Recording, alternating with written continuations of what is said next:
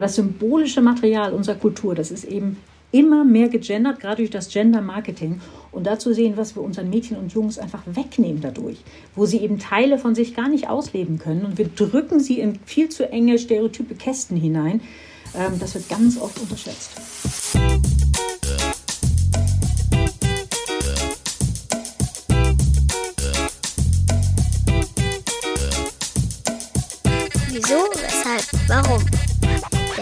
Podcast über Kindermedien.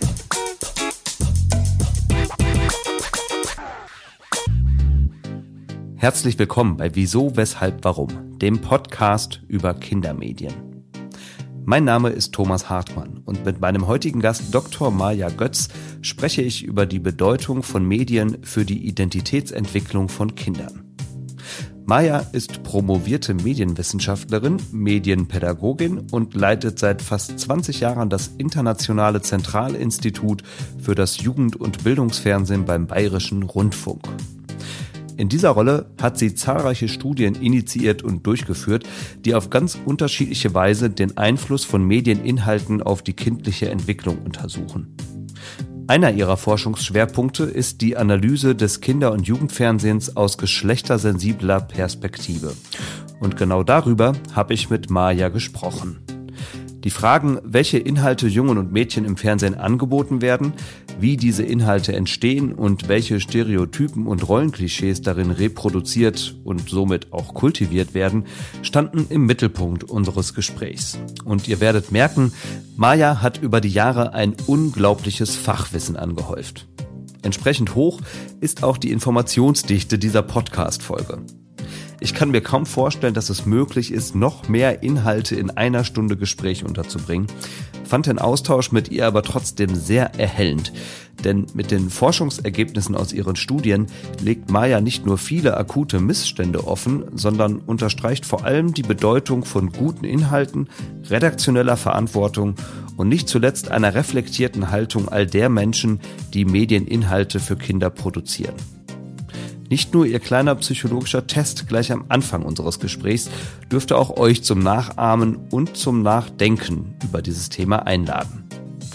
Alle Links zu dieser Episode findet ihr wie immer in den Show Notes. Und nun wünsche ich euch viel Spaß beim Talk mit der Medienwissenschaftlerin Maja Götz.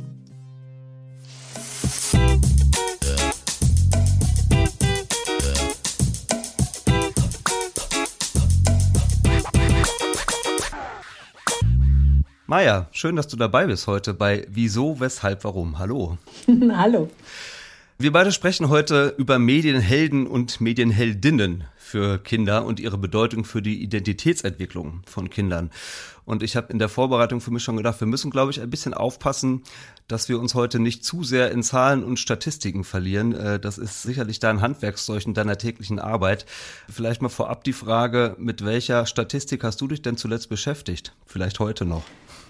Heute, ähm, da ging es um Erfahrung von Alltagsrassismus bei Kindern und Jugendlichen. Da bringen wir gerade eine Studie raus. Also was völlig anderes. Okay, alles klar. Ähm, lass uns mal am Anfang ein bisschen über dich, deinen beruflichen Werdegang und vielleicht auch so deine Prägung in deiner Kindheit sprechen, deine Medienprägung. Du bist Medienwissenschaftlerin und Medienpädagogin ne? und leitest seit fast 20 Jahren inzwischen das Internationale Zentralinstitut für das Jugend- und Bildungsfernsehen kurz ITZI, sagt er, richtig? Genau so ist es. Ja, ich habe mal versucht, so ein bisschen zusammenzutragen, an was du alles in den letzten Jahren mitgewirkt hast. Und da kommt doch echt ein sehr beeindruckender Output zusammen. Also ich habe gesehen, du hast an über 180 empirischen Studien äh, mitgearbeitet, sie initiiert und begleitet zu ganz unterschiedlichen Themen. Daily Soaps, Castingshows, Bildungsfernsehen, solche Themenbereiche tauchen da auf. Selbstinszenierung bei Instagram, da kommen wir sicherlich nachher auch nochmal drauf zu sprechen. Du hast mehrere hundert wissenschaftliche Artikel zu all diesen Themen veröffentlicht, 15 äh, Bücher veröffentlicht, bist weltweit in Fortbildungen für Kinderfernsehredaktionen tätig. Und einer deiner Forschungsschwerpunkte ist aber eben auch Kinder- und Jugendfernsehen mit internationaler und geschlechtersensibler Perspektive. Und das soll ja heute so ein bisschen unser Schwerpunktthema sein. Aber wie gesagt, am Anfang würde ich ganz gerne mal ein bisschen auf deine eigene Medienkindheit schauen. Und deswegen an dich zum Einstieg mal die Frage, die du, glaube ich, selber auch schon sehr, sehr vielen Leuten gestellt hast, wie du mir ja schon im Vorgespräch erzählt hast. Welche Medienhelden und Heldinnen haben dich denn in deiner Kindheit eigentlich geprägt? Ich bin aufgewachsen in einer Zeit, da gab es im Prinzip nur drei Sender und es gab auch noch so ein, so ein Schneebild, was wurde nicht die ganze Zeit gesendet. Und eins der großen Highlights war natürlich die Vorabendzeit, aber dann eben auch donnerstags. Da gab es nämlich die Biene Maya und ich bin ja nach der Biene Maya benannt. Also insofern hatte ich da eine große Affinität zu. Ähm, so richtig Spaß gemacht hat mir aber vor allen Dingen Vicky. Denn sie, ich dachte natürlich, es ist ein Mädchen, denn ihr fällt immer was ein, sie kann alle Probleme lösen und egal was passiert, sie findet einen kreativen Weg. Das war so meine ja. Heldin. Und bei dir? Bei mir, ähm, spannende Frage. Ähm, also kommt drauf an, in welchem Bereich man so schaut. Vielleicht muss man grundsätzlich sagen, mein Medienzugang war als Kind schon ziemlich limitiert. Da haben meine Eltern sehr viel drauf geachtet. Insofern habe ich gar nicht so viel gesehen. Aber Löwenzahn und Peter Lustig war auf jeden Fall eine Figur, die ich sehr gemocht habe. Im Bereich Musik war es definitiv Rolf Zukowski. Den habe ich als Kind sehr, sehr viel gehört. Und auch so Hörspiele, TKKG, drei Fragezeichen, sowas in der Richtung habe ich auch gerne gehört. Ja, ja stimmt. Hörspiele hatte ich auch. Aber mal so einen kleinen Test, den ich, wie du ja schon angedeutet hast, äh, mit über 1000 Fernsehverantwortlichen in über 50 Ländern durchgeführt habe. Ähm, was war denn typisch für Peter Lustig? Ich glaube, mich hat besonders fasziniert die Lebensweise, die so dargestellt wurde, an diese Figur geknüpft war. Also das Leben im Bauwagen, dieses etwas unkonventionelle, ganz anders, als man das selber in seiner Kindheit so erlebt hat. Und sicherlich auch so dieser Aspekt von Naturverbundenheit.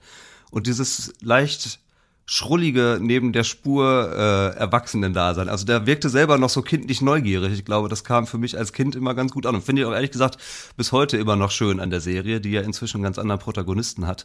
Aber das Konzept ist ja im Grunde genommen ein bisschen so geblieben. Genau, und das Ganze jetzt mal in einem Satz. Das Ganze jetzt in ja, einem Satz. Was war typisch für Peter Lustig? Anders sein zu wollen als andere? ich muss mir das mal aufschreiben, ich vergesse das nämlich immer. Was genau hast du da jetzt vor? Ähm, jetzt kommt ein bisschen Psychological Magic. Ähm, denn es gibt eine ganz spannende Beobachtung, die wir eben vor allem bei Kindern und Jugendlichen, aber eben auch bei Erwachsenen, wenn sie zurückblicken, funktioniert im Prinzip bei allen. Also wir suchen unseren Fernsehheld, unsere Fernsehheldin oder unsere Lieblingsfigur danach aus, wo wir unsere Stärken reinprojizieren können. Wir als Menschen sehen unsere Stärken erst am anderen. Und gerade so diese Momente, ähm, wo man schon ahnt, das ist für mich ein wichtiger Wert, den kann man vielleicht noch nicht ausleben.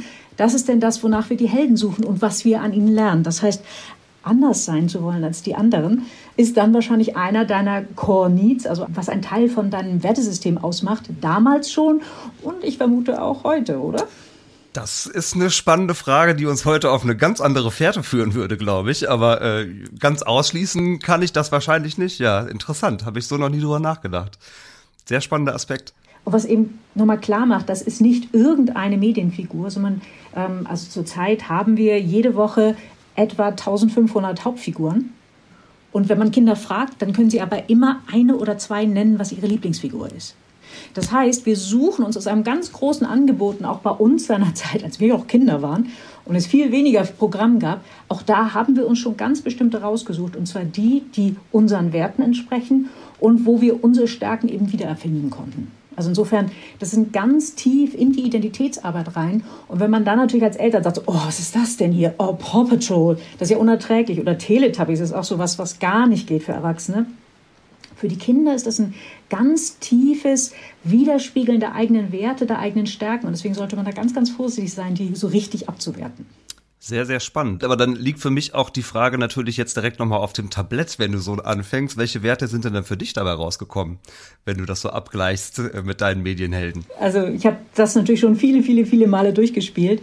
Aber dieses Moment von, es kommt eine neue Herausforderung und ich finde einen Weg, damit umzugehen. Das ist eigentlich das, was ganz gut so meinen Forschungsalltag beschreibt.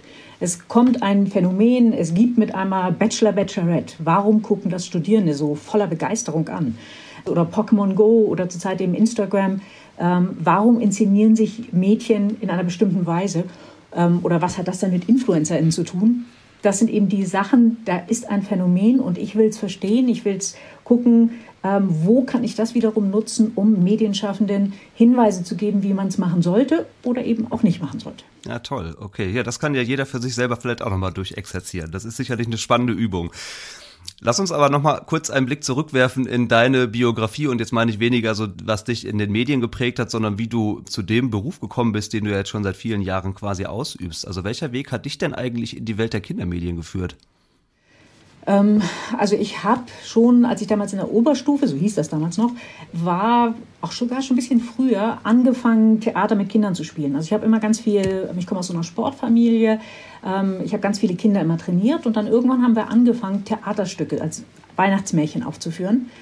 Und alle dachten immer, ich würde auch in diesem Theaterbereich bleiben, aber ich merkte, nee, das geht eigentlich um Medien, um Geschichten. Ich habe dann immer selber Märchen oder selber diese Stücke geschrieben, wo dann auch ganz viele Teile von mir und die Identitätskämpfe, die ich so durchgemacht habe, da drin steckten. Insofern war das so dieser eine Weg und dann dachte ich immer, ich studiere mal Grund- und Hauptschule und dachte, so als Grundschullehrerin könnte ich das gut verbinden. Und dann habe ich irgendwann, als es ein bisschen weiter im Studium war, gemerkt, wie sehr mich Forschung begeistert.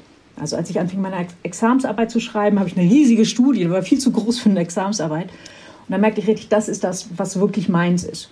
Und äh, bin dann praktisch wirklich in diese Forschung reingerutscht und habe mir geguckt in der Literatur, wen finde ich denn interessant, wie denke ich, dass es sein kann, denn zu der Zeit war es so, dass Medien und Kinder immer so ganz verteufelt wurden. Gesagt wird, das ist ganz schlimm, das kann ganz schrecklich werden.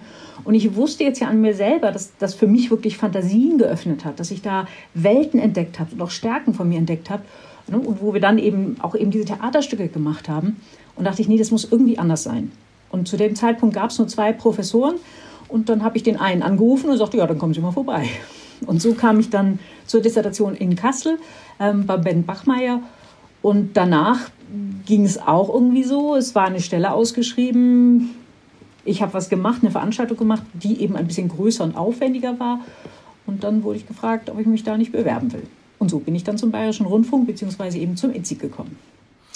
Dann lass uns doch über das ITZI auch noch mal ganz kurz sprechen, dass wir so ein bisschen einordnen können, was ihr denn da eigentlich macht. Einige Jahrzehnte hat das Institut ja schon auf dem Buckel, könnte man sagen. Ne? 1965 gegründet, habe ich gesehen. Kannst du was dazu sagen, mit welchem Ziel oder sogenannten Mission Statement das Institut eigentlich damals gegründet wurde? Also was wollte man mit dieser Arbeit erreichen und bewirken? Also gegründet wurde es von dem damaligen Fernsehdirektor aus dem Wissen heraus, als öffentlich-rechtlicher Rundfunk können wir nicht jedem Trend hinterherlaufen. Wir müssen die Dinge tiefer verstehen, wir müssen in größeren Bögen denken, insbesondere im Bereich Kinder-, Jugend- und Bildungsfernsehen. Denn Journalisten, Journalistinnen haben meistens keinerlei Ausbildung in dem Bereich. Also oftmals machen Menschen Kinderfernsehen, die aber eigentlich gar nichts über die kindliche Psyche wissen, die nichts von Entwicklungspsychologie wissen. Das heißt, da ähm, ging es darum, ein Institut zu schaffen, was eben eine Brücke schlagen kann. Also zum einen liest, wir haben eine der weltweit größten Bibliotheken in dem Bereich, dann aber eben auch eigene Forschung macht, wo man eben nichts weiß und ganz konkret einfach Sendungen mit unterstützt. Wenn man sagt, man will etwas tun, zum Beispiel vier Jahre haben wir an einer Sendung gebastelt, die ist Der Krieg und ich. Das ist Zweiter Weltkrieg und Holocaust Shoah für acht bis zwölfjährige. Da musste man also ganz viel lesen, ganz viel drüber nachdenken, ganz viel auch ähm, immer wieder testen, zu gucken, wie verstehen die Kinder jetzt diese Geschichte um dann eben am Ende etwas zu machen, wo man wirklich sagt, da ist was gelungen und hier können wir einfach der nachfolgenden Generation was anbieten, um diese Zeit und um auch zum Beispiel Rassismus einfach nochmal ganz anders zu verstehen. Mhm. Betreibt ihr denn eure Forschungsarbeit tatsächlich ausschließlich im Bereich Kinderfernsehen oder spielen andere Medienformate da auch eine Rolle? Ähm, also erstmal, Zielgruppe ist vor allem Kinder und Jugendliche und alles, was mit Bildung zu tun hat. Ähm, heute ist es ja so, dass man nicht mehr in Fernsehen und Radio unterteilt, sondern es geht um Inhalte. Und dann ist eben diese Inhalte stehen über verschiedenste Medien zur Verfügung. Und oftmals ist ja dann auch gerade äh, sowas wie Pokémon Go oder eben Instagram, das sind einfach zentrale Momente. Und da muss man gucken, wie kann man das wiederum durch Qualitätsmedien nochmal aufwerten oder andere Perspektiven zeigen oder hier einfach ähm, ja, den Kindern, Jugendlichen und sonstigen einfach eine schönere äh, Möglichkeit für Identitätsarbeit und für ihre Perspektiven bieten.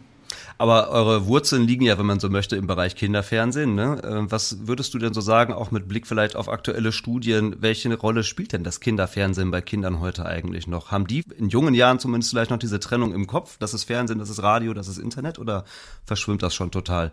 Also gerade bei Kindern ist Fernsehen nach wie vor das Leitmedium die würden auch auf eine einsame Insel noch einen Fernseher mitnehmen.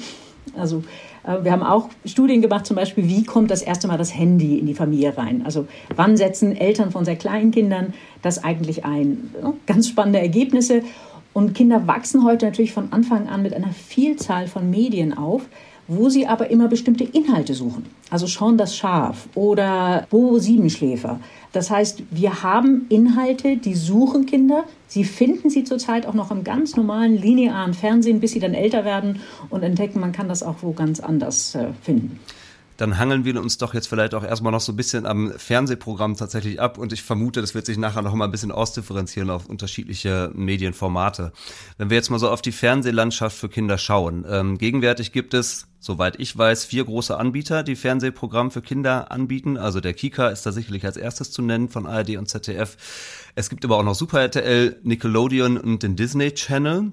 Und diese, ich nenne das immer so Vernischung des Kinderfernsehens, die ist ja, naja, jetzt schon einige Jahrzehnte alt. Das fing so in den 80ern an mit dem dualen Rundfunksystem, ne? Aber es war ja davor in deiner oder auch unserer Kindheit noch gar nicht so, dass es so ein breites Angebot gab, sondern da gab es eher sowas, was man heute, glaube ich, immer noch so ein bisschen als Family Entertainment bezeichnet, ja? Also Eltern- und Kinderprogramm war so ein bisschen vermischt. Was würdest du sagen aus deiner Perspektive? Ist es eine Errungenschaft, dass sich das so ausdifferenziert und es jetzt so einzelne Kanäle extra für Kinder gibt oder ist das eigentlich eher so ein Rückschritt gewesen? Also aus der Sicht der Kinder ist es auf jeden Fall ein Fortschritt gewesen, weil Kinder dort verlässlich Programm finden. Also Programm, was wirklich für sie gemacht ist, wo sie ihre Themen wiederfinden, was nicht zu schnell ist, was nicht zu gruselig ist. Also wo sie das Gefühl haben, da kann ich hingehen und da finde ich immer genau das, was ich suche. Politisch hat es sich auf Dauer schon als schwierig herausgestellt, ähm, denn solange es eben noch bei den regionalen Sendern bei der ARD direkt im Programm lief, hat es natürlich auch nochmal einen größeren Stellenwert gehabt. Und da wurde dann eher nochmal Budget zur Verfügung gestellt oder erhöht, was jetzt natürlich nicht mehr der Fall ist. Da wird festgelegt, jetzt haben wir das Budget für den Kika und das wird gedreht. Aber es ist nicht in allen Landesmedienanstalten, aber in einigen sehr schwer, dann noch an mehr Ressourcen ranzukommen. Und natürlich wird da auch gekürzt wie sonst auch.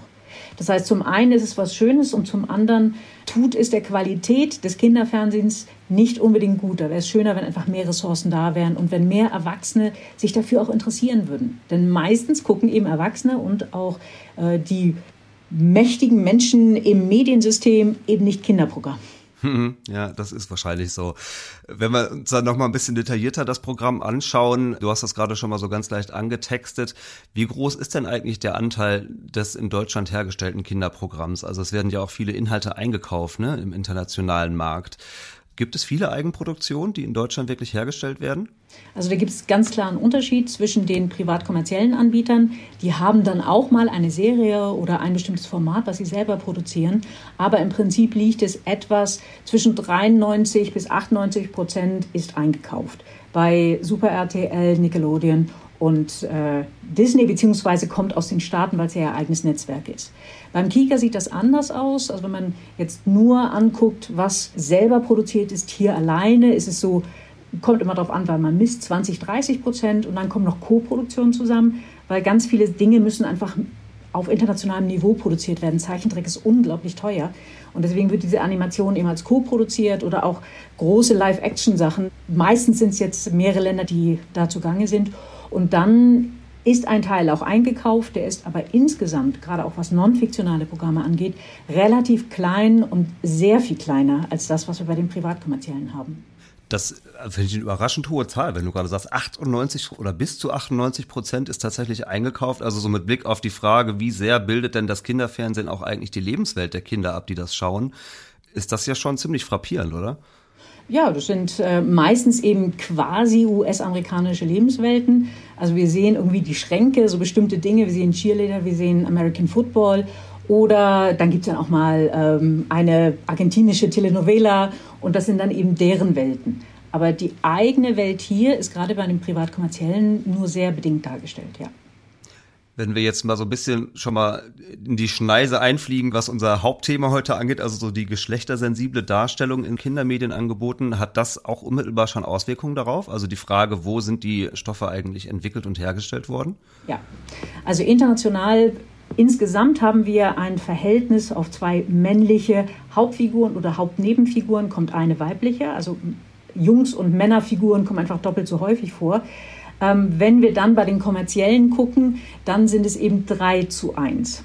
Das heißt, auf dem internationalen Markt, und wir kommen gleich nochmal auf die Inhalte, die sehr viel stereotyper da sind, auf dem internationalen Markt sind Männerfiguren, jungen Figuren, das kann dann auch ein Fuchs sein oder die Schlümpfe oder so, die sind da noch mal häufiger männlich als bei uns in Deutschland bei den Eigenproduktionen, weil ja auch, was man nicht vergessen darf, das hat ja was mit redaktioneller Verantwortung zu tun. Bei uns haben dann die Redaktionen, wenn sie wirklich mal selber was produzieren können, haben sie natürlich sofort einen Blick darauf und gucken, dass es wirklich ausgeglichen ist, dass für alle was mit dabei ist, dass wir ein Stück weit, soweit das eben möglich ist in Animationen zum Beispiel, auch die hiesige Wertesysteme und die hiesige Lebenswelt abbilden.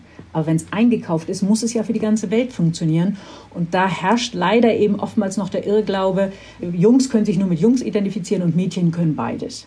Jetzt hast du gerade schon von redaktioneller Verantwortung gesprochen. Das ist sicherlich ein ganz wesentlicher Aspekt dabei. Deswegen, bevor wir jetzt gleich mehr über Identitätskonstruktion durch die Medien sprechen, lass uns mal erstmal darüber sprechen, was überhaupt mit der Konstruktion von den Medienangeboten selbst ist. Also die Frage, wer macht denn eigentlich heute Kinderfernsehen oder Kindermedienangebote? Was lässt sich dazu sagen? Ähm, ja, das ist leider, kann man relativ deutlich sehen und wir messen seit zehn Jahren den gesamten internationalen Markt. Bei der Buchproduktion haben wir etwa 70 Prozent werden von Männern geschrieben, 30 Prozent von Frauen. In der Produktion haben wir etwa 70 bis 80, kommt immer auf das Jahr und das Land an, äh, Männer, die das machen und 20 oder 30 Prozent Frauen. Und ganz extrem wird es in der Regie.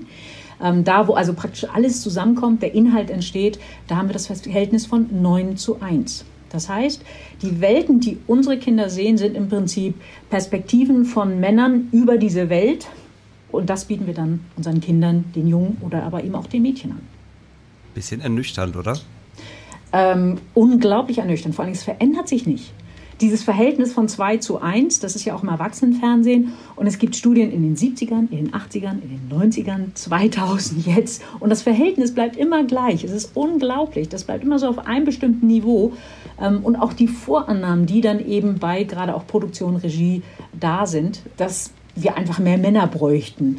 Äh, dabei ist es genau andersrum. Hm ich könnte mir jetzt vorstellen, ich rede ja hier auch jetzt selber als Mann, ähm, dass Männer dann sagen, ja, schön und gut, aber äh, ich kann ja als Mann trotzdem mich darum bemühen, eine ausgeglichene ähm, Darstellung von Männern und Frauenfiguren sicherzustellen oder ähnliches. Ich vermute aber mal, und nach allem, was ich vorher jetzt gelesen habe, habe ich das auch schon ein bisschen rausgefunden, dass es natürlich Unterschiede gibt zwischen der Art und Weise, wie Männer oder eben Frauen Kinderprogramm machen. Was kannst du uns denn dazu sagen? Wo liegen da eigentlich so die Unterschiede, je nachdem, welches Geschlecht sich um die Inhalte kümmert? Ja, zum einen ist es ja einfach, wie erlebe ich die Welt? Und gerade Kinderfernsehen wird oftmals so gemacht, dass in sich hineingeguckt wird, ähm, so eigene Erlebnisse auch wieder aufbereitet werden. Und das schönste Beispiel ist ja zum Beispiel die Schlümpfe. Die Schlümpfe, das war ein Comiczeichner und er bekam, da gab es eine Nebenfigur in einem Comic und er bekam jetzt die Möglichkeit aus dieser Nebenfigur, das waren eben die Schlümpfe, ein ganzes Comic zu machen. In zwei Tagen hat er die gesamte Welt fertig gehabt, ähm, wo es eben jeder Schlumpf praktisch eine Eigenschaft ist. Und dann hatte so alles, was so in ihm steckte, also ich schlafe gerne, ich mache gerne Gedichte, ich male gerne, ich bin gerne der Boss. Und aus jeder Eigenschaft, was er eben gerne mochte, wurde dann ein Schlumpf, also eine Personifizierung seiner Begeisterung. Und irgendwann kam man an eine Grenze. Was er nämlich nicht war, ist sexy und gebärfähig. Schlumpfine war geboren. Das heißt, das ist ein, ein System, was Simone de Beauvoir schon vor nahezu 100 Jahren herausgearbeitet haben. Die, die die Macht zur Produktion der Objektivation des symbolischen Materials unserer Kultur haben, die gehen, wenn sie nicht entsprechend geschult sind, erstmal von sich selber als Normalfall aus. Und so ist eben auch übrigens auch den Rest unserer Welt gebaut, nämlich von Männern, weiß, über 50, machtaffin, Mittelschicht, ohne Migrationshintergrund oder Zuwanderungsgeschichte und ohne Behinderung. Und so sind dann eben auch die Filme gebaut. Man merkt immer wieder, dass wirklich, das hat was mit männlicher Sozialisation, so wie wir Jungen hier sozialisieren, einfach ganz viel zu tun. Ähm, das heißt nicht, dass Frauen es komplett anders machen, aber es gibt eben zum Beispiel statistisch kann man rausarbeiten, die Sendung oder die Kindergeschichten, die von Frauen erfunden werden, die sind eben zum Beispiel nicht hypersexualisiert, weil da kommen wir auch nochmal hin vielleicht. Das machen Frauen zum Beispiel ganz, ganz selten. Es ist sehr viel diverser, weil sie ja selber sich erleben als die Unterdrückten, als die marginalisierte Gruppe. Das heißt, wir haben mehr zum Beispiel schwarze Figuren. Wir haben mehr Kinder mit Behinderung in diesen Geschichten. Und es ist eben mehr kommunikativ, während Männer gerne auch mal einfach es krachen lassen und dann explodiert da was und dann wird gekämpft, äh, um die Probleme zu lösen. Okay, also du hast schon eine ganze Menge verschiedene Punkte jetzt angerissen. Ich will mal versuchen, so Stück für Stück auf ein paar davon einzugehen. Das erste, was ich gerade direkt gedacht habe, weil du die kleine Einschränkung gemacht hast, wenn denn die Menschen nicht entsprechend geschult sind, dann passiert genau das, was du gerade beschrieben hast. Das bringt mich im Umkehrschluss natürlich zu der Frage, ist es denn möglich, sich durch eine entsprechende Schulung, wie auch immer die dann geartet sein mag, da anders für zu sensibilisieren? Und macht das dann auch tatsächlich einen Unterschied? Ähm, in dem Augenblick, wenn die Mitglieder einer dominanten Gesellschaft oder die Gruppe der Gesellschaft, die eben in der dominanten Position ist, erstmal erkennen, welche Privilegien sie haben und wie notwendig es ist, die Perspektive der anderen auch mit einzubeziehen, in dem Augenblick verändert sich schon ganz viel. Sie würden dann in dem Fall zum Beispiel bemerken, wie gut es wäre, eine Kamerafrau zu haben, weil die schlicht und ergreifend aus einer anderen Perspektive filmt, weil sie bestimmte Perspektiven, die ein Mann sofort wählen würde, zum Beispiel der Schwenk von unten nach oben äh, am weiblichen Körper, das würden die im Normalfall nicht machen. Gibt es auch welche, aber das heißt, in dem Augenblick, wenn ich erkenne, wie eingeschränkt ich mit meiner Wahrnehmung bin, nur weil ich eben privilegiert bin, erkenne ich, wie sehr ich zum Beispiel diverse Gruppen mit einbeziehen muss, wie sehr ich mal nachfragen muss, ich ExpertInnen einbeziehen muss. Das heißt, da passiert was. Es ist noch kein Garant dafür, dass was anderes rauskommt. Aber es ist auf jeden Fall, hat es eine Chance, was es, wenn Männer einfach nur ihre Fantasien umsetzen, einfach nicht hat. In welchen Dimensionen finden denn so Geschlechterkonstruktionen im Kinderfernsehen wie auch Erwachsenenfernsehen? Ich weiß, ich vermute mal, dass es da vielleicht erstmal gar nicht so große Unterschiede gibt. Da kannst du vielleicht noch mal was zu sagen. Aber in welchen Dimensionen findet das dann eigentlich so statt? Da gibt es ja auch verschiedene Ebenen, ne? in denen man das nochmal betrachten und analysieren kann. Also was wir im Kinderfernsehen wirklich extrem haben, ist diese Hypersexualisierung. Das sind diese Zeichentrickfiguren, die ein Mädchen und eine Frau darstellen sollen, die in der Mitte so schmal sind, praktisch wie so eine äh, Sanduhr wie es überhaupt nicht möglich ist. Das heißt, im aktuellen deutschen Kinderfernsehen haben wir äh, jede zweite Mädchen- oder Frauenfigur hat einen Körper, der so schlank ist, wie es überhaupt nicht möglich wäre. Ähm, Im internationalen Markt ist es sogar drei Viertel. Und die Hälfte der Figuren im internationalen Markt ist dünner als Barbie in der Mitte. Also das heißt, unsere Kinder wachsen mit einem Körperbild von Frauen auf, denen es überhaupt niemals möglich ist zu genügen. Keine Schönheitsoperation der Welt macht das möglich.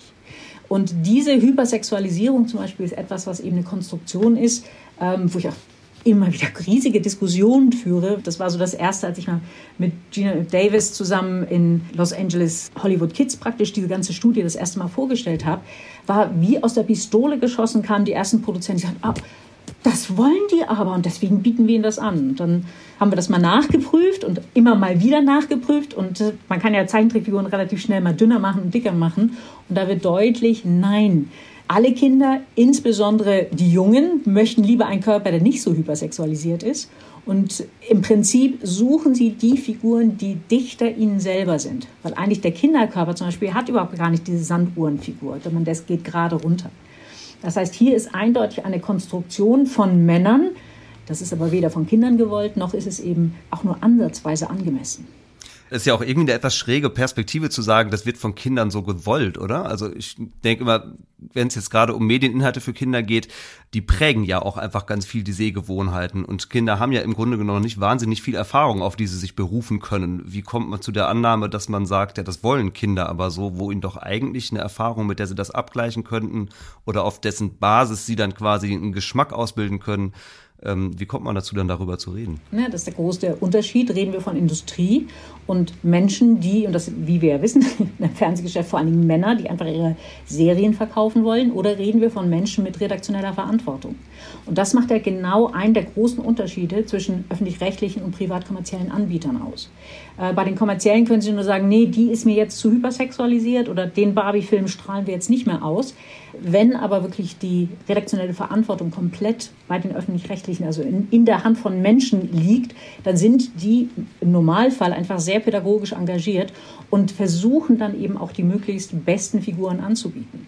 Ja, und in Hollywood Kids ist es eben so, da sind lauter Männer, lauter weiße Männer, die sich sicher sind, was denn eben die Welt des Kinderfernsehens, also Kinder auf der ganzen Welt einfach sehen sollten und wollen nochmal auf dieses Stichwort Hypersexualisierung zu sprechen zu kommen. Du hast das jetzt gerade so sehr auf äh, Mädchen- und Frauenfiguren bezogen. Gibt es das bei Jungen auch? Und wie sieht das dann da aus? Ich nehme an, diese Sanduhrenfigur gibt es da ja wahrscheinlich dann eher nicht, ne? Ähm, ja, das haben wir natürlich auch getestet. also bei Männern wäre ja praktisch das, äh, die breiten Schultern und die schmale Hüfte. Und da haben wir im Prinzip genau das Gleiche gemacht, haben einmal alle Figuren ausgemessen oder eine repräsentative Gruppe ausgemessen und dann verglichen mit dem, was dann eigentlich natürlich möglich ist. Und da ist es so, dass äh, ähm, Arnold Schwarzenegger, wir haben da so eine Army-Line, äh, Arnold Schwarzenegger zu seiner Mr. World-Zeit das Maximum von Schultern zu Hüfte gehabt. Und wenn man jetzt dann eben nochmal den Körper wieder ausmisst, dann wird deutlich, dass nur ein ganz, ganz kleiner Teil, das liegt unter 10 Prozent der Figuren jenseits dieser Linie ist. Es gibt Figuren, die haben ganz breite Schultern, ganz schmale Hüften, also richtig hypersexualisierte Männer, aber das sind nur ganz wenige. Die Rest ist einfach in dem Bereich, wo es eben für Männer und für Jungen einfach möglich ist, ihren Körper entsprechend zu haben. Ja. Jetzt äh, haben wir in dem Aspekt über so Körperdarstellung gesprochen, ne? Also das ist ja ein großer Teilbereich. Ich habe eben schon mal von verschiedenen Dimensionen gesprochen, in denen diese unterschiedlichen Geschlechterdarstellungen sichtbar werden. Eine andere davon wäre zum Beispiel auch Charaktereigenschaften, die man Figuren überschreibt. Was gibt's denn dazu zu sagen? Welche Charaktereigenschaften tauchen dann gehäuft bei Mädchen auf und welche bei Jungen? ähm, ja, das ist ganz spannend. Ähm, bei Mädchen haben wir im Prinzip vor allen Dingen sogenannte Add-on-Charaktere. Also das Mädchen ist unglaublich klug, es sieht super toll aus, es ist super schlank, es hat ganz lange, tolle, wallende Haare, ist super sportlich, super beliebt und weiß immer, was sie sagen muss, außer wenn sie verliebt ist. Also im Prinzip, wir haben lauter Supergirls, die alles vereinbaren, was wir so als Ideale annehmen in der Gesellschaft. Was Mädchen wiederum unter unheimlichen Druck setzt, denn alle starken Mädchen, gut, wir wollten Mädchen stark machen, deswegen haben wir starke Mädchen erzählt und diese starken Mädchen sind eben immer perfekt. Und das setzt einfach ein ganz normales Mädchen unheimlich unter Druck, weil keiner von uns perfekt ist. Und bei den Jungen lustigerweise, also bei den männlichen Figuren, haben wir genau das Gegenteil. Da haben wir lauter sogenannte unten-durch Figuren. Das heißt, SpongeBob, der will immer alles gut machen, er macht aber immer alles falsch und ist am Ende trotzdem die coole Socke. Äh, Bart Simpson, der will alles falsch machen, macht doch alles falsch und ist auf jeden Fall der Gewinner am Ende. Bis hin ähm, zu eben Figuren, die andersweise schon in der Schule das ein bisschen reflektieren, aber im Prinzip immer wieder das Grundprinzip haben wie bei Big Bang Theory. Also eine Sache können sie super gut, der Shelton, eine Sache kann er gut und im Rest ist er wirklich, mit dem möchte man überhaupt nicht zusammen sein, auf keinen Fall zusammen wohnen. Also dieses, sie brauchen nur einen Moment, in dem sie ganz toll sind und dann sind sie die coole Socke und kommen überall durch. Und das macht einen so großen Unterschied. Das ist auch ein bisschen die Art, wie wir Jungen und Mädchen heute sozialisieren. Aber sie finden natürlich genau das auch in diesen Geschichten wieder. Und das macht das Leben für Jungen zum Beispiel ausgesprochen schwer, insbesondere im Kindergartenalter. Es macht aber eben vor allen Dingen für Mädchen einen unheimlichen Druck. Der geht dann noch weiter, dann eben die sozialen Netzwerke, die Selbstinszenierung. Also immer dieser Druck, du musst die Beste sein, du musst in allem gut sein, du darfst in keinem locker lassen, du darfst in keinem schlecht sein, weil sonst bist du nicht richtig. Wie ist es, wenn ich nochmal das Stichwort Problemlösungsstrategien in dem Kontext einwerfe? Das ist, glaube ich, auch nochmal so ein sehr spezieller Teilbereich, oder? Ja, also bei den äh, Mädchenfiguren haben wir ganz viel Kommunikation. Es gibt einzelne Figuren, die auch mal zum Beispiel kämpferisch sind, aber im Normalfall ist es, die organisieren ganz viel, die lösen alle Probleme und zwar immer sozial äh, auf dem richtigen Weg, während die Männerfiguren sehr gerne auch kämpfen. Äh, Lego Ninjago, da hört man ja schon, da steckt eben der Lego-Konzern hinter. Das heißt, es sind noch ganz andere Interessen drin. Und im Prinzip die jungen Figuren, entweder machen sie immer alles falsch und sind dann die coolen Socken oder aber sie kämpfen. Und zwar kämpfen dann in der Gruppe, das finden sie auch toll, oder lösen ganz schnell aktiv Probleme. Und so haben wir auf der Mädchenseite im Prinzip kaum Figuren, die wie ein äh, Bart Simpson einfach auch mal richtig was falsch machen. Also die Pipi Langstrumpf gibt es nicht mehr. Wir gucken mal auf die dritte Dimension noch. Du merkst, ich bin so ein bisschen ernüchtert. Das ist also zum einen so eine hohe Informationsdichte, was du alles dazu sagen kannst, aber zum anderen äh, finde ich das auch echt äh, ja einigermaßen ernüchtert, was du so erzählst. Die dritte Dimension wird es wahrscheinlich nicht unbedingt besser machen, wenn wir jetzt noch mal über Präsenz sprechen. Also wie häufig tauchen überhaupt Männer oder Frauen oder respektive Mädchen oder Jungfiguren in den äh, verschiedenen Medienformaten dann so auf? Was hast du mir dazu zu erzählen? also wir haben im Prinzip äh, Gerade bei den öffentlich-rechtlichen haben wir das Verhältnis 2 zu 1, also auf zwei Hauptfiguren oder Hauptnebenfiguren kommt eine weibliche, wobei eben auch ganz wichtig ist zu sehen, oftmals ist es eben ähm, Marco Polo, da ist er, da ist sein Stupid Sidekick, der eben ein bisschen dicker auch sein darf, und dann ist da auch noch das Mädchen. Also ganz oft sind die, oder Robin Hood, das ist immer so, da steht ein Junge im Mittelpunkt. Ähm, der hat dann noch einen lustigen Sidekick, die eben dann meistens runder sind und einfach ein bisschen mal auch fett sein dürfen. Und dann ist da noch das schöne Mädchen, die auch noch mitläuft. Also auch da ist es nicht gleich verteidigt, aber es ist zumindest 2 zu 1. Bei den privat-kommerziellen Anbietern haben wir das Verhältnis drei Männerfiguren, eine weibliche. Das heißt, äh, es ist ganz sicher nicht geschlechtergerecht. Mhm. Auch da nochmal so ein Stichwort, der männliche Erklärer ist, glaube ich, auch so eine Figur, die dann gerade im Kinderfernsehen sehr häufig anzutreffen ist, oder? Ja, das ist in dem Augenblick, wenn wir jetzt ins reale Programm oder wenn wir in Live-Action gehen oder eben in die Wissenssendung, dann wird ganz deutlich, es sind Männer, die unseren Kindern die Welt erklären. Das löst sich langsam ein bisschen auf, aber wirklich nur ein bisschen. Über Jahre hatten wir ja zum Beispiel Sendung mit der Maus, 100% männliche Erklärer. Ne? Jetzt mittlerweile sind im Team zwei, beziehungsweise sogar drei Frauen mit drin. Aber ganz lange hat sich da überhaupt nichts getan. Auch ein Peter Lustig ist ja nun mal ein Mann und auch ein Fritz Fuchs, sein Nachfolger, ist einfach eindeutig ein Mann, der eben dann Kindern die Welt erklärt. Du hast jetzt eben schon mehrere verschiedene Figuren genannt, ne, die in all diesen Kontexten immer so auftauchen. Lass uns da ruhig noch mal so ein bisschen dezidierter drauf schauen. Und zwar, wenn wir jetzt wirklich mal auf das ganz aktuelle Kinderfernsehen schauen. Was sind denn heute so aktuelle Figuren, Medienheldinnen und Medienhelden, die das Kinderfernsehen prägen oder damit eben auch Kindheit von Jungen und Mädchen prägen? Also das sind zum einen, die sind äh, eigentlich schon Klassiker, aber natürlich für alle Kinder wieder neu, ist dann eben der SpongeBob zum Beispiel. Ne? Also eigentlich Nickelodeon bei uns in Super RTL groß geworden. Das ist eben diese unten-durch-Figur. Der hat dann wieder den Stupid Sidekick, den idealen Freund. Äh, der ideale Freund ist ein bisschen dümmer als die Hauptfigur, aber hält immer zu einem. Ne? Das ist eben dann der Patrick, der Stern. Und dann gibt es eben noch das Mädchen, Sandy, die praktisch die andere ist. Ne? Weil die ist im Prinzip, eigentlich ist es ein Eichhörnchen, was aber unter Wasser lebt mit einer großen Glocke. Also das ist nach wie vor eine ganz zentrale Figur, gerade für Jungs. Bei den Mädchen haben wir dann, wenn man jetzt in die Hitlisten guckt und Kinder fragt, was ist seine Lieblingsfigur, dann ist da zum Beispiel Barbie, weil Barbie hat jetzt ihre eigene Sendung, Barbies Dreamhouse, wo dann diese ganze Barbie-Welt nachgelebt wird. Ähm, es gibt dann verschiedene Sitcoms, auch gerade bei Disney, die dann immer wieder da die Heldinnen im Mittelpunkt stehen. Aber es ist zum Beispiel auch eine Bibi Blocksberg, also ein äh, generisch öffentlich-rechtliches Programm, die dann eben die Probleme löst in der Stadt oder als Bibi und Tina ähm, dann auf dem Land ja, einfach Menschen hilft und Probleme löst mit Zauberei oder manchmal eben auch vor allem durch Freundschaft. Mhm. Jetzt merke ich, wenn du dir so die verschiedenen Figuren aufzählst, was sich da so ein bisschen durchmischt, sind so Zeichentrickfiguren quasi, also keine realen Figuren oder halt eben reale Figuren, die dann natürlich trotzdem auch fiktional sind. Also es sind ja keine Dokumentationen oder Biografien, die da erzählt werden. Aber trotzdem dazu nochmal dann gefragt, macht das eigentlich auch nochmal einen Unterschied, ob wir hier uns in realen Welten bewegen oder in animierten Welten? Na, erstmal von der Kinderseite macht es gar nicht so einen großen Unterschied. Das sind beides vor allem Geschichten und Kinder suchen Geschichten, in denen sie mitgehen können, in denen sie mitfühlen können, vielleicht neue Teile von sich entdecken oder einfach Abenteuer erleben. Und das ist natürlich sowohl in Animation als auch in Live-Action, also mit realen Menschen möglich. Von der Identitätsentwicklung haben oftmals die Live-Action-Geschichten nochmal eine stärkere Wirksamkeit Einfach dadurch, dass sie in realen Welten stattfinden. Das sind Welten, die ich nacherleben kann. Ähm, auch gerade wenn es dann zum Beispiel länger wird. Also Bibi und Tina als Zeichentrick funktioniert wunderbar. Die Kinofilme haben aber nochmal eine ganz andere Stärke. Insofern, dass dann die Mädchen, die sich das anschauen, wirklich voller Begeisterung die Lieder mitsingen und äh, hoffen, dass sie auch ein eigenes Pferd haben. Und notfalls spielen sie Pferd. Also das hat nochmal eine ganz andere Stärke, äh, als wenn ich dann einen Zeichentrick habe. Und was eben auch immer wichtig ist zu wissen, Zeichentrick ist im Normalfall für den internationalen Markt produziert. Das heißt, alles das, was an Anschlusserfahrung ist, weil es eben eine Welt ist, die so ein bisschen aussieht wie die, in der ich lebe, wo die Namen so sind, wo die Autos auf der richtigen Straßenseite fahren. Also kleine Dinge machen ein noch tieferes Eintauchen in diese Geschichten aus. Mhm. Dann lass uns jetzt noch mal versuchen, ein bisschen wegzugehen vom Fernsehen. Du hast ja eben am Anfang schon mal gesagt, im Grunde genommen gibt es ja diese klare Trennung zwischen den einzelnen Medienformaten eigentlich gar nicht mehr. Und auch für Kinder wird das ja, je älter sie werden, immer klarer, so dass ne, sich das auf unterschiedlichen Kanälen quasi ausspielt.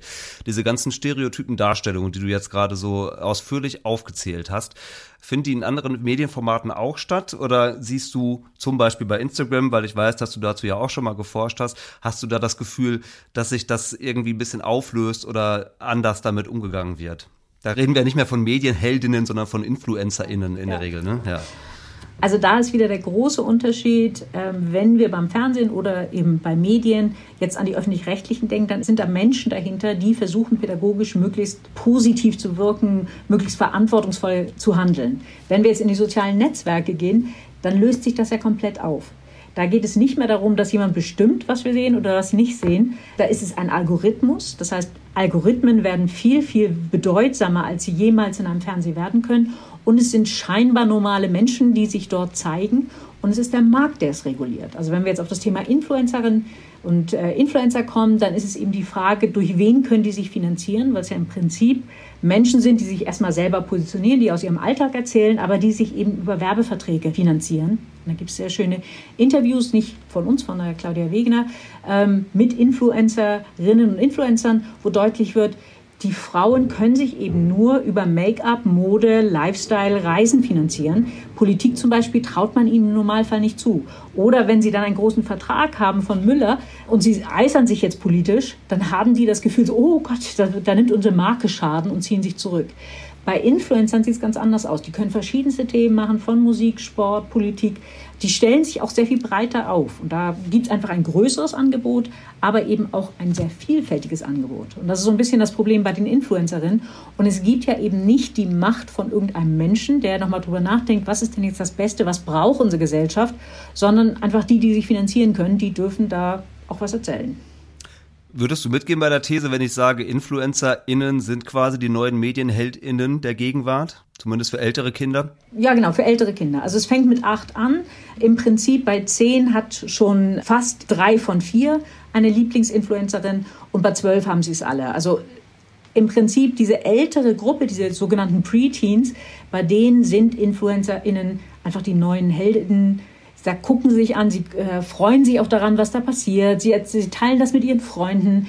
Ähm, sie orientieren sich ganz klar an den Marken und an den Inhalten, die sie da gesehen haben. Wenn die ein neues Tier mit reinbringen, also ein kleines Computertier oder ähm, eine neue Limo, dann wollen sie auch genau diese Limo oder die Luca-Pizza war bei uns auch im Haus, mussten wir zehn von kaufen. Also in dem Augenblick, wenn die eben entsprechend was bringen und zeigen, das ist cool, wenn man das isst ähm, oder trinkt, äh, dann wirkt das richtig durch. Jetzt gibt es noch so einen Begriff, der mir untergekommen ist, als ich mich ein bisschen damit beschäftigt habe. Das ist der sogenannte Third-Person-Effekt. Kannst du dazu noch mal was sagen, was damit eigentlich gemeint ist? Naja, das ist erstmal das Gefühl, ähm, also wenn man Kinder zum Beispiel fragt, nutzt man das sogar manchmal so als Trick. Äh, ne, macht diese Figur gewalttätig? Oder äh, hast du davon jetzt gelernt, dass du dieses Produkt kaufen sollst oder jenes? Dann sagen Kinder, nein, ich nicht. Aber die jüngeren Kinder, die schon. Das heißt, der Third-Person-Effekt macht ähm, wenn ich eine Situation habe, die mich selber an eine Grenze rangeführt hat, wo ich vielleicht auch Angst hatte oder eben das Gefühl hatte, oh, ich möchte jetzt schon diese Pizza da probieren, dann erzähle ich das im Interview, aber nicht, dass ich das beinahe gewollt hätte oder beinahe gekauft hätte, sondern ich sage, nee, ich konnte das. Ne? Wir fühlen uns selber dann immer als sehr viel kompetenter, aber die, die jünger sind oder die, die sich nicht so gut damit auskennen oder wer auch immer als schwächere Gruppe angesehen wird, die haben dann damit ein Problem. Und insofern sind so diese Third-Person-Effekte bei Kindern und Jugendlichen immer so ein Hinweis, da war ein emotional bedeutsamer Moment, das hat sie an eine Grenze rangebracht. Und sie haben die irgendwie entweder nur knapp überwunden ähm, oder haben es irgendwie geschafft, sehen aber, das ist eine potenzielle Gefahr für Jüngere oder alle die, die sie eben nicht so kompetent sind wie sie selber. Und so ein anderer Begriff, den du jetzt auch schon sehr häufig erwähnt hast, der ja auch irgendwie auf der Hand liegt, ne? erst recht, wenn man jetzt öffentlich-rechtliche und private Anbieter nochmal vergleicht, dass natürlich kommerzielle Interessen, ich sag mal, ein unterschiedliches Gewicht haben, je nachdem, auf welche Seite wir so schauen. Äh, Gender Marketing ist dann ja auch so ein Stichwort, das in diesem äh, Kontext sehr, sehr häufig auftaucht. Was ist denn darunter eigentlich zu verstehen? Also Gender Marketing ähm, ist die große Erkenntnis, dass es Mädchen und Jungen gibt. Also eigentlich müsste das eigentlich jedem klar sein und eigentlich müsste vor allen Dingen jedem klar sein, es gibt Menschen. Und diese Menschen werden als das eine oder das andere identifiziert oder ähm, identifizieren sich selber als das eine oder andere. Ähm, beim Gender Marketing, und ich war selber bei solchen Veranstaltungen, es ist... Äh, es ist wirklich, es ist, es ist gruselig, wo dann Menschen, die sagen, man, die haben eine psychologische Ausbildung, haben sie vielleicht auch dann eben sagen, also Mädchen sind so, weil die wollen fürsorglich sein und die wollen dieses und deswegen die wollen hübsch sein und deswegen müsst ihr das anbieten. Und Jungs sind so und weil die wollen Abenteuer erleben, die wollen kämpfen und deswegen müsst ihr das anbieten. Die also praktisch diese sowieso schon sehr deutlich stereotypisierenden Medienmarkt eben noch mal mehr in die eine oder andere Richtung und wirklich diesen ganzen Fächer eigentlich von Identität, weil es gibt nicht die Mädchen, die Jungen, sondern es gibt ganz viele verschiedene Facetten, die schmeißen sie praktisch alle in den gleichen Topf und dann haben wir sowas wie das Ü-Ei für Mädchen. Macht überhaupt keinen Sinn, aber es war, die Ü-Eier haben sie nicht mehr richtig verkauft. Daraufhin haben sie überlegt, okay, was können wir tun? Dann haben sie ein neues Ü-Ei rausgebracht. Daraufhin haben wohl dieses eben gekauft. Und weil ja der kleine Bruder auch ein Ü-Ei braucht, wurde dann auch das andere Ü-Ei gekauft. Oder Lego Friends. Ähm, ne? Also im Prinzip immer, wenn die Marke unter Druck gerät, überlegt man mal, ah, wie können wir neue Zielgruppen akquirieren? Und dann passiert das eben ganz oft über Gender Marketing, was vor allen Dingen heißt, für Mädchen wird mehr Stereotypes angeboten. Jetzt könnte man ja auch sagen, ja mein Gott, was soll's. Wir reden hier über Kinderfernsehen und äh, irgendwann sind die erwachsen und dann haben die das hoffentlich sowieso alles hinter sich gelassen, ist doch alles nicht so wild. Lass uns mal einen Blick darauf werfen, was das denn eigentlich gesellschaftspolitisch heißt, worüber wir hier gerade reden. Also was macht das mit uns als Gesellschaft, dass Kinder mit solchen Medienangeboten groß werden? Ja, zum einen, wir haben ja vorhin das kleine Spiel gespielt, ne? sag mir deine Lieblingsfigur, beschreib sie in einem Satz und dann hast du im Prinzip deine eigenen Werte wie auf einem Silbertablett präsentiert. Das heißt, Medienangebote sind ganz dicht mit der Identitätsarbeit verbunden. Und das Problem ist natürlich, wenn ich dann zum Beispiel sehe, ich möchte gern äh, prosozial handeln, ich möchte Probleme lösen, ich mag gern Tiere und mag Natur und ich suche mir dann einen Charakter, der aber in der Mitte so dünn ist, wie ich niemals werden könnte, dann nehmen sich Kinder das eben auch mit. Das kann man richtig nachweisen. Und für die Jungs ist das im Prinzip erstmal was Schönes, weil sie müssen einfach nur cool sein und in einer Sache gut, dann kommen sie gut durch. Der beste Gag ist wichtiger als eine gute Schulnote. Bei den Mädchen sind eben diese Add-on, diese super perfekten Frauen, die Heidi Klums dieser Welt, die scheinbar alles auf die Reihe kriegen. Und das ist der Druck auf den Mädchen. Und dieser Druck macht noch sehr viel mehr, als dass sie zum einen Probleme mit ihrem Körper bekommen. Ähm, süße kleine Studie, aber macht was sehr deutlich. Wir haben Kinder mal so malen lassen. Wie hast du vor zwei Jahren ausgesehen? Wie siehst du heute aus? Wie siehst du in zwei Jahren aus? Deutlich wurde ein ganz klarer Geschlechtereffekt. Bei den Jungs fast gar nichts. Da passierte nicht viel. Rot gegen blaues T-Shirt tauschen. Bei den Mädchen, die haben alle gedacht, in zwei Jahren sehe ich super sexy aus. Weil Mädchen wachsen in unserer Gesellschaft mit ganz viel Selbstvertrauen auf. Die sind also richtig stolz darauf, ein Mädchen zu sein. Deswegen eben auch die Farbe rosa, weil es die einzige Farbe, die nicht junge ist. Und sie wachsen in einer Welt auf mit lauter, starken, kompetenten Frauen. Und sie wissen, mal werde ich auch so toll und so stark und so kompetent wie die Mutter, wie die Erzieherin, wie die Lehrerin sein. Also da haben eher die Jungs das Problem. Und dementsprechend mit diesem Selbstbewusstsein gehen sie dann auch an ihr weiteres Leben ran und gehen selbstverständlich davon aus, dass sie in zwei Jahren, also wenn man sie jetzt Zehnjährige befragt, wenn sie zwölf sind, nicht so aussehen wie die Mama oder wie die Lehrerin, sondern wie die Frauen in den Medien. Das Problem ist aber, fast keiner sieht so aus wie die Frauen in den Medien. Das heißt, da kommt der erste wirklich, dass sie merken, da bricht was zusammen, ein Selbstbewusstsein. Und weil eben alle starken Medienfiguren immer super schlank sind und immer lange tolle Haare haben, zieht sich das so durch, dass sie dann die erste Verletzung des Selbstbewusstseins haben. Es hat aber noch viel weitere Grenzen. Es ist ja in dem Augenblick, sowohl bei den Jungen zum Beispiel, dass sie alles, was mit Fürsorge zu tun haben, ja möglichst nicht anrühren sollen. Ne? Also nicht rosa tragen, nicht rosa, nicht Glitzer und eben auch sich um andere kümmern, ist nicht gut. Also auch die nehmen sich von Anfang an Werte mit, die sie im späteren Leben eben auch behindern.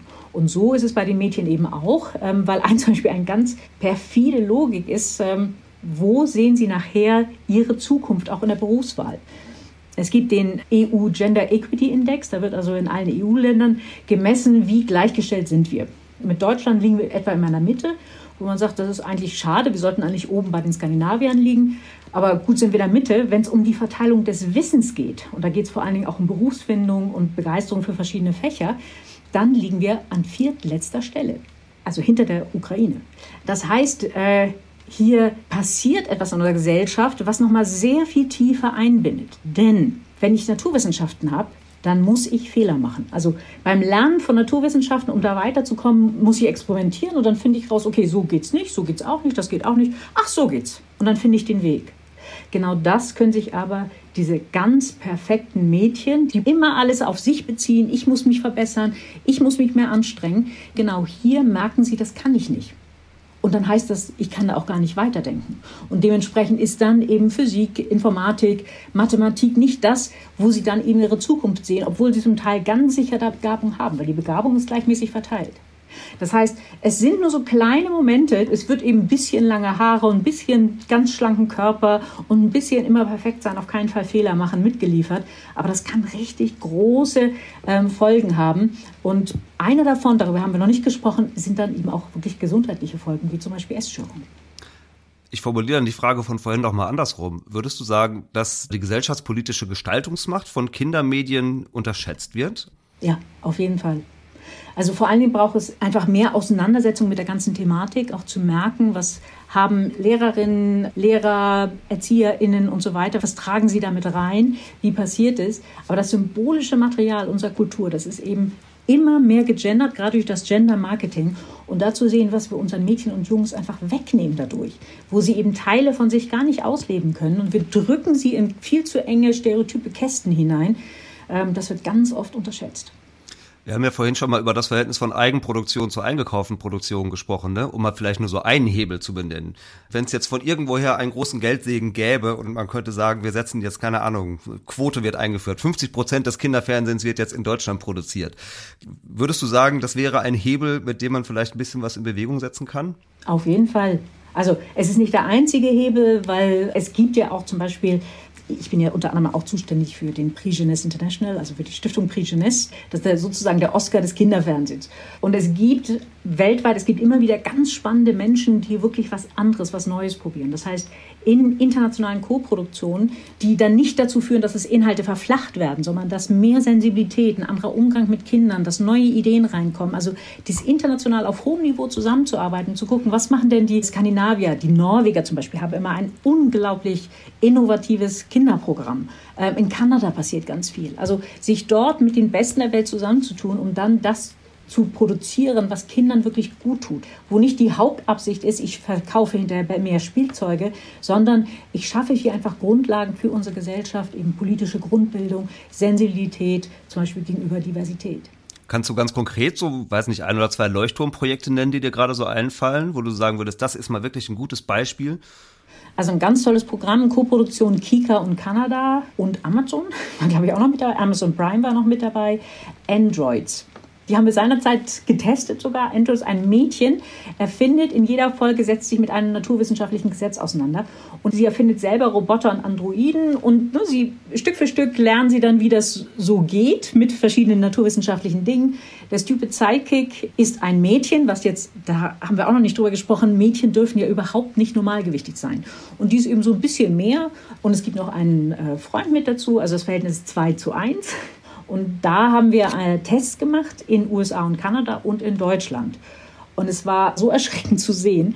Ähm, okay, es war nicht Deutschland, es war Augsburg. Aber, ähm, also es war Bayern. Aber Mädchen hier reagieren auf eine Aussage, zum Beispiel Mädchen und Computer, das passt nicht gut zusammen. Mädchen und Roboter, das tut, ne, das passt nicht zusammen. Haben die meisten gesagt, ja, stimmt. In USA und Kanada haben sich die Mädchen richtig aufgeregt und gesagt, wie kann man sowas sagen? Bei uns Mädchen und Technik, nee, passt nicht zusammen. Oder Mädchen, die Handwerk machen, die was anfassen, nee, das ist nicht so das Richtige. Und dann haben wir ihnen zwei Folgen gezeigt und dann veränderte sich nicht bei allen, aber eben bei einem doch bei 20 Prozent veränderte sich die Perspektive. Das heißt, in dem Augenblick, wenn ich sehe, wie ein Mädchen zum Beispiel ganz erfolgreich im Kreise ihrer Freundinnen mit viel Spaß äh, Mathematik oder Experimente macht, wenn ich das sehe, dann können sich Mädchen vorstellen, dass sie das auch machen. Sowohl im Handwerk, dass sie selber was tun mit den Händen, als eben auch zum Beispiel in der Informatik. Oder ein neues Programm, äh, auch von einer ähnlichen Konstellation, Endlings, läuft auch auf dem Kika, wo zum Beispiel völlig selbstverständlich ein Kind mit Behinderung Teil der Hauptfiguren ist und wirklich herzerweichend, also so toll spielt. Also das heißt, es gibt diese Produkte, die sind auch da, der Kika ist da auch sehr aktiv. Aber wenn wir da noch Geld für kriegen und dann 50 Prozent, das wäre sicher etwas, was allen sehr, sehr gut täte. Ja, können wir ja mal so als konstruktiven Vorschlag aus diesem Gespräch heute mitnehmen, genau. Aber es ist ja auch sicherlich klar, äh, ein oder zwei Formate werden ja nicht das strukturelle Problem, über das wir ja eigentlich sprechen. So scheint es mir zumindest. Ne? Wir reden von einem Problem, das viel tiefer liegt, als dass es ein, zwei schlechte Formate irgendwie gäbe, werden ja jetzt nicht dadurch direkt so aufgelöst. Deswegen vielleicht auch mal über einen anderen Hebel nochmal zu sprechen. Wir schauen die ganze Zeit immer auf die Seite der Medienmacher Medienmacherinnen und Medienmacher, aber es gibt da ja auch noch Eltern, ErzieherInnen und PädagogInnen, die ja in der täglichen Arbeit oder auch einfach im Zusammenleben mit Kindern auch in einer Verantwortung stehen. Lass es uns also mal ganz alltagspraktisch runterbrechen. Was hättest du denn eigentlich so für Eltern, für Tipps, wenn es darum geht, sagen wir mal, eine höhere Sensibilität gegenüber diesem Thema zu entwickeln? Was kann man tun? Ja, zum einen sich einfach nochmal klar zu machen, dass Geschlecht, Gender von Anfang an die zentrale Kategorie ist. Also ne, wenn das Kind auf die Welt kommt oder eigentlich noch im Bauch der Mutter, wird im Prinzip nur eine Frage gestellt. Was ist es denn? Und damit ist nicht etwa gemeint, äh, ist es gewollt, ist es gesund, ist es ein Mensch? Nein, wir wollen wissen, ist es ein Junge oder ein Mädchen? Weil in dem Augenblick können wir das Kind einteilen und dann sind wir ganz glücklich, weil es ist das eine oder das andere. Und das verbindet sich von Anfang an mit bestimmten Eigenschaften. Und äh, dann reicht eigentlich schon einmal mit, mit, dem, mit äh, der Rolltreppe in die großen Kaufhäuser fahren. Dann sieht man im Prinzip, es gibt immer sofort die rosa Abteilung und rosa und Glitzer und die, die alle anderen Farben hat. Wir zum Beispiel haben versucht, unsere Kinder geschlechterneutral anzuziehen, was damit endete, dass alle dachten, das seien Jungs und wir haben nun drei Mädchen. Ich muss mich dann rechtfertigen, ich muss dann sagen, nein, es ist ein Mädchen, sie heißt so und so und nein, wir tun, also ich muss sehr viel mehr Arbeit leisten, aber diese Arbeit lohnt sich auch. Und da genau hinzugucken, wo sind da die Stereotypen? Wo gibt es vielleicht eben auch die Medien, die jenseits der Stereotypen ist? Wo ein Junge auch einfach zum Beispiel sorgsam mit seiner Umwelt umgehen kann? Wo er auch sich als Prinzessin denken kann, wo Mädchen einfach auch nicht perfekt sein müssen und nicht nur rosa anhaben und so weiter. Also hier als Eltern einfach sehr sensibel zu gucken, was kann ich anbieten, damit sie nicht gleich mit ihrer Identität in diese beiden Richtungen gedrängt werden. Und die gibt es, die sind dann eben nicht die großen Kaufhäuser, sondern es ist dann vielleicht äh, das kleine Lädchen um die Ecke oder auch der Second-Hand-Shop. Aber genau da lohnt es sich hinzugucken, da auch Energie rein zu investieren. Denn das macht später wirklich, die sind so eingeschränkt die, in ihrer Identitätsentwicklung. Das ist wirklich, wirklich schade.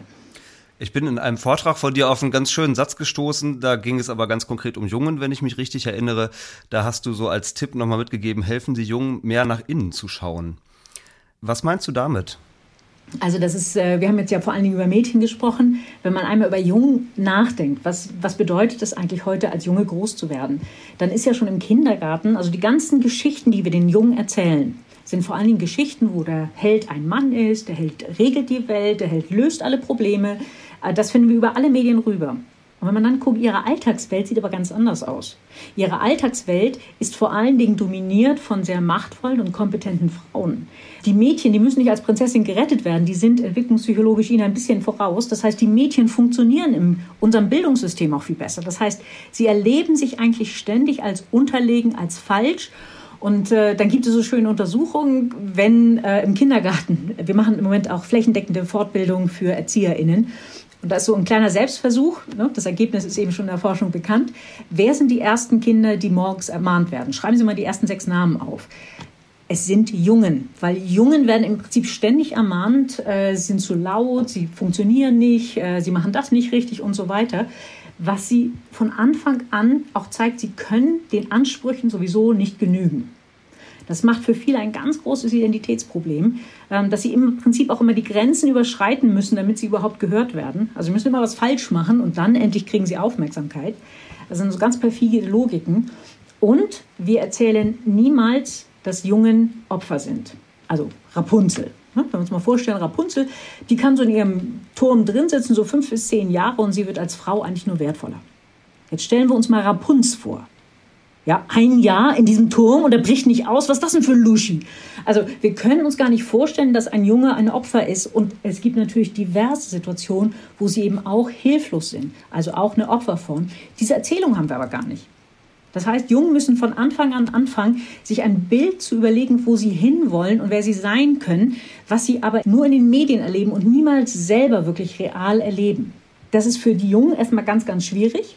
Sie äh, agieren das aus, weil diese Männerfiguren sind eben in bestimmter Weise angelegt. Zum Beispiel, die agieren immer nur. Also die denken nicht nach, die fragen nicht nach, sondern die machen, machen, machen, machen. Ne? Probleme müssen gelöst werden. Das, was Jungen dann insgesamt einfach fehlt, ist zum Beispiel einmal der Blick nach innen. Wie geht's mir eigentlich? Einmal zur Ruhe kommen, zu gucken, was habe ich eigentlich für Gefühle, diese Gefühle auszudrücken. Man kann deutlich nachweisen, dass Jungen gerade im Kindergartenalter eine tiefere emotionale Intelligenz haben. Die wissen einfach gar nicht, was in ihnen los ist. Das heißt, wir müssen Wege finden, wie wir Jungen einfach mehr zuhören, dass sie auch nicht nur immer dann Aufmerksamkeit bekommen, wenn sie wieder zu laut waren, wenn sie wieder irgendwas Blödes gemacht haben, sondern dann, wenn alles gut ist, dass sie einfach sich nochmal als ganzer Mensch nochmal ganz anders erleben können und eben jenseits der Stereotypen Medien sich auch vorstellen können, wie sie denn noch so sein könnten. Ich bin total beeindruckt, muss ich sagen, von dem vielen Wissen, das du äh, gerade mit uns hier teilst. Da könnten wir wahrscheinlich noch wirklich sehr, sehr lange drüber sprechen. Mit Blick auf die Uhr würde ich aber so langsam jetzt mal hier unsere Zielgerade äh, einläuten und würde dich gerne noch mal ganz persönlich fragen. Also korrigiere mich, wenn ich da falsch liege, aber ich habe so den Eindruck, auf der einen Seite hast du ein ganz hohes Engagement in diesen Themen so, das merkt man irgendwie sehr deutlich. Auf der anderen Seite könnte ich mir vorstellen, hast du es aber doch wahrscheinlich auch ganz oft mit frustrierenden Momenten zu tun, oder? Weil die Forschungsergebnisse, von denen du jetzt gerade so erzählst, die sind ja jetzt nicht so, dass man sagen könnte, alles tippitoppi, äh, lehnen wir uns zurück. Da ist ja wirklich viel zu tun. Wie erlebst du dieses Spannungsverhältnis für dich und hast du das Gefühl, mit der Arbeit, die du da machst, wirklich was daran verändern zu können? Oder ist das eher eine Beschreibung und letztendlich kannst du gar nicht so viel Einfluss nehmen auf das, was da gerade so stattfindet? Oder seit Jahrzehnten ja schon stattfindet? Ja, zum einen, es sind wirklich dicke Bretter. Also ich habe zehn Jahre versucht, versucht, versucht und habe einfach nur Menschen erlebt, die in dem Augenblick, wenn ich über dieses Thema spreche, die Tür zuschlagen. Weil da müssten sie so viel an sich ändern. Das große Problem beim Thema Gender ist ja, dass ich zum einen eben Geschichten verantworte, aber gleichzeitig ja immer auch ein eigenes Doing Gender habe. Und dann in dem Augenblick muss ich ja drüber nachdenken. Und wenn eben Männer in Führungspositionen sind, wie mache ich das denn bei mir zu Hause? Wer hat denn dort eigentlich die Familienarbeit? Wer macht eigentlich die Hausarbeit und ähnliches? Das heißt, ich stelle mit Gender-Themen grundsätzlich auch alle Menschen in Frage. Das war ein Teil davon, der eben immer dazu geführt hat, dass wirklich alle Türen zuschlugen, wenn man das Thema hatte. Und ich merkte nach gut zehn Jahren, sie haben mich dann auch gesilenced. Also ne, ich bin dann auch ruhig gewesen, habe andere Themen gehabt. Und dann kriegte ich ein E-Mail, Maria Furtwängler würde mich gerne treffen. Ich habe das gar nicht ernst genommen. Ich sagte, ja, ja, ich habe Zeit. so. Ähm, und mit einmal stand sie und ihre Tochter und die zwei Hunde, die Biene und Maya heißen, standen vor der Tür und das sagte so, Mensch, ich, wir wollen was tun für diese Gesellschaft, was könnten wir tun bei den Medien? Und äh, aus diesem Gespräch, da kamen dann ganz viele Verbindungen und so weiter, da ist dann das erste Mal, dass eine Studie eben von der äh, Uni Rostock, von der Elisabeth Prommer dann durchgeführt wurde, mit ihnen auch dann in verschiedensten Medien, die immer wieder sagten, hier haben wir das Problem und das, was Maria Furtwängler unglaublich gut hinkriegte, ist, sie hat sich mit all den alten, über 60-jährigen Männern zusammengetan und konnte die wirklich dazu bringen, dass sie zuhörten. Also, dass sie sagten, ja, okay, dann machen wir da mal mit. Ne, so. Ähm, und dann sagen, oh ja, jetzt ist wichtig, das, das müssen wir jetzt auch ändern. Also wirklich fantastisch, eine, eine ganz, ganz kluge Frau. Und da war das erste Mal, die Daten kommen demnächst raus von der neuen Studie, weil da war das erste Mal, dass eine Aufmerksamkeit dafür da war. Da war das erste Mal, dass auch auf höheren Ebenen im Mediensystem Menschen gesagt haben, oh ja, stimmt, eigentlich geht das nicht. Also eigentlich sind wir 51 zu 49 Prozent. Also eigentlich gerade bei den Kindern oder gerade bei den Programmen müsste das anders sein. Und ich glaube, da hat sich einfach was geändert. Und daneben gibt es eben dann so andere kleine Erfolgserlebnisse. Die vorhin die Sendung Androids, die entstand, das war ein, ein junger Produzent aus äh, Kanada, hatte diese Geschichte eigentlich schon im Kopf mal die ganze Zeit entwickelt. Und es war natürlich ein Junge, der Androiden und Roboter, also er selber, der Androiden und Roboter äh, baut. Und dann hörte er, 2008 äh, hatten wir eben auf einer großen Präsentation beim Prix Jeunesse die Ergebnisse vorgestellt. Und jemand hat gesagt, oh, nee, dann geht das nicht. Wir brauchen da unbedingt ein Mädchen und wir brauchen ein Mädchen, was auch mal ein bisschen mehr ist. Ähm, und der gleiche Produzent hat auch später dann eben Endlings gemacht. Oder eine ZDF-Redakteurin, die gleich nach der Präsentation die sagte, oh, und am nächsten Tag hatte ich dann eine Figurenabnahme. Und habe ich gesagt, die machen wir der Mitte mal ein bisschen breiter. Ne, so ein bisschen normaler. Das heißt, so auf kleiner Ebene hat man immer wieder Erfolge, aber so richtig den großen Wurf, das geht im Prinzip nur, wenn man das ganze Netzwerk und all die Männer und ein paar sehr intelligente Frauen, die auch da sind, wenn man die mitzieht und wenn die das als Problem erkennen. Und ich habe das Gefühl, jetzt verändert sich was. Ja, ja, tatsächlich ist das auch so ein bisschen mein Eindruck gerade, aber vielleicht täuscht das auch, dass so in den letzten, weiß ich nicht, zwei, drei Jahren irgendwie sich die Debatte doch schon noch mal ein bisschen verändert hat und da auch vielleicht so grundlegendere Einstellungsveränderungen passieren. Weiß nicht, ob du das teilen würdest, aber grundsätzlich habe ich, wenn ich dir so zuhöre, auf jeden Fall den Eindruck, man braucht schon auch wahnsinnig viel Geduld in dem, was du da tust, ne? Ja, Ja, und also ich merke es einfach, wie es in den ersten zehn Jahren meiner Berufskarriere dann, ja, wo es einfach, ich merkte, mit dem Thema komme ich nicht durch, da muss ich andere Themen haben, weil mein Auftrag ist die Förderung der Qualität und ne, so, da muss das jetzt warten. Auf Dauer, glaube ich, aber öffnet das dann auch was, öffnet das eine Sensibilität. Und äh, spätestens, wenn äh, die Menschen dann eben für eigene Kinder in Verantwortung stehen? Und sie haben einen Jungen, der zum Beispiel gerne Kleider trägt, der gerne ein Röckchen anzieht oder Glitzerschuhe mal mag. Dann merken sie, oh, hier muss ich was tun, hier schränke ich was ein. Ich gerate jetzt mit den gesellschaftlichen Klischees durcheinander. Und wenn sie Mädchen haben und spätestens in der Pubertät all die Probleme mit, oh, ich bin zu dick und ich muss abnehmen und ach, ich bin nicht gut genug, wenn sie das merken, wie, wie die tollen Mädchen, die wir haben, ich merke es ja in meiner Familie auch, diese unglaublich kompetenten, engagierten hochbegabten Mädchen und die zerbrechen dann an so blöden, weil da ein Pickel ist. Oder ne, weil sie meinen, sie wären da oder da, wäre das nicht so, wie es sein sollte, wo man denkt, ach nee, das macht doch eigentlich ein Leben gar nicht aus. Hm. Letzte Frage dann vielleicht in dem Kontext, und das ist dann jetzt, wenn man so will, nochmal eine ganz persönliche. Ähm, Jetzt rede ich hier als Mann mit dir und als jemand, der sich eben auch in diesem Bereich Kindermedien tummelt. Was würdest du denn Menschen wie mir, die sich eben als Mann auch mit diesen Themen beschäftigen, nochmal so mit auf den Weg geben? Inwiefern haben wir dann auch die Möglichkeit, konstruktiv und positiv darauf einzuwirken? Ja, zum einen erstmal zu sehen, was für Stereotypen habt ihr denn selber? Also ne, wünscht ihr euch vielleicht die Frau, die eigentlich lieber zu Hause ist und schön eure Sachen mit organisiert? Ähm, wie geht ihr mit euren eigenen Identitätskonstruktionen um? Also wie ist das eigentlich mit dem Teil von euch, der sich gerne um was kümmert, der gerne was baut, der gerne auch mal einfach nur zur Ruhe kommt? So hat das genügend Platz und hat das auch in der Familie genügend Platz? So wird das geteilt mit den Kindern? Wo kann ich da einfach reflektierter mit dem eigenen Sein umgehen? Wobei, wie auch immer du das machen möchtest zu Hause, ist es in Ordnung. Das Entscheidende ist nur, dass ich trenne, das ist mein privater Weg und hier habe ich Verantwortung für Kinder in Deutschland oder sogar weltweit. Und dann sehr genau zu gucken, was brauchen denn Kinder jetzt in diesem Zeitpunkt? Was brauchen sie zur Identitätsentwicklung? Wo kann ich sie stützen? Wo kann ich sie neugierig machen auf diese Welt? Und dann das eben wirklich voneinander zu trennen, auch vom eigenen erotischen Begehren, weil das hat im Kinderfernsehen einfach nichts verloren Kinder haben ein erotisches Begehren, aber das ist ein ganz anderes als wir Erwachsene. Also da wirklich zu trennen und professionell zu sein und alles das, was ich in meiner Identität, die Probleme, die ich habe, die erstmal in der Therapie klären. First make the therapy, then spend the million. Also sehr deutlich wirklich mit dem eigenen reflektierten Ich herangehen als ganzer Mensch und dann aber ganz genau sehen, was brauchen Kinder heute ich würde mal sagen, eine von vielen wertvollen Anregungen, die du heute äh, hier platziert hast und mitgegeben hast. Maja, ich danke dir sehr, sehr herzlich für die vielen Informationen und die echt aufschlussreichen Einblicke in deine, wie ich persönlich zumindest finde, sehr, sehr wichtige Forschungsarbeit. Ich wünsche dir weiter viel Erfolg dabei und danke dir sehr herzlich fürs Mitmachen heute. Ja, sehr, sehr gerne. Gut, bis dahin. Tschüss. Bis dann. Ciao.